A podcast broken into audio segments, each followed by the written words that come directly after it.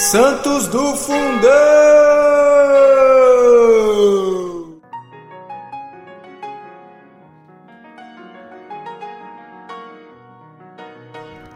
Olá! Hoje, dia 28 de dezembro, vamos ouvir um pouquinho sobre os santos inocentes. Há poucos dias atrás, ouvimos em Belém o Cântico dos Anjos, Glória a Deus no mais alto dos céus e paz na terra aos homens de boa vontade. E vimos a alegria dos pastores adorando a Jesus menino na manjedoura. E hoje? Ah, hoje, que diferença! Da alegria eis a tristeza, do riso, que pranto. É o ruído das armas e das espadas que afoitamente se desembainham e tingem de sangue do sangue dos inocentes crianças. É a grita inconsolável das mães que atroa nos ares ao verem seus filhos mortos, degolados nos próprios braços amorosos que esboçam vãs tentativas de defesa. É a grita, a lágrima, o horror e o desespero. Herodes, o grande descendente de Esaú e do meu, notabilizou-se pela crueldade aterrorizou a Palestina por 36 anos e desposou dez mulheres.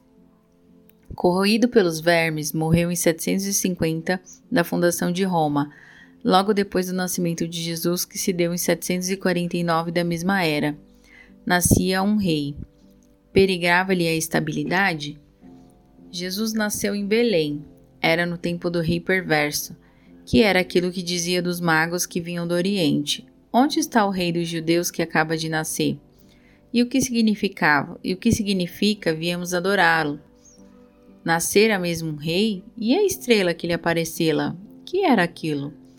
Então Herodes, tendo chamado secretamente os magos, inquiriu deles cuidadosamente acerca do tempo em que lhes tinha aparecido a estrela, e enviando-os a Belém disse: Ide, informar-me bem acerca do menino, e quando encontrardes, comunicai-mo a fim de que eu também vá adorá-lo.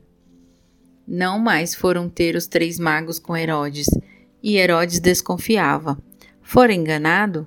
O tempo passava. Sim, fora enganado. Haviam-no iludido. Então, vendo que havia sido enganado pelos magos, irou-se em extremo e mandou matar todos os meninos que havia em Belém e em todos os arredores da idade de dois anos para baixo, segundo a data que havia averiguado dos magos. Então cumpriu-se o que estava predito no profeta Jeremias. Uma voz se ouviu ramar, pranto e grande lamentação, Raquel chorando seus filhos, sem admitir consolação, porque já não existem. Estais a chorar, ó mães infortunadas, porque vossos filhos já não mais existem? Não choreis, ó mãe felizes, porque vossos filhos existem. Estão não no mundo enganador e perverso como o rei Herodes, mas num mundo melhor e que jamais se acaba. Morreram sim, mas para o século. Que o século?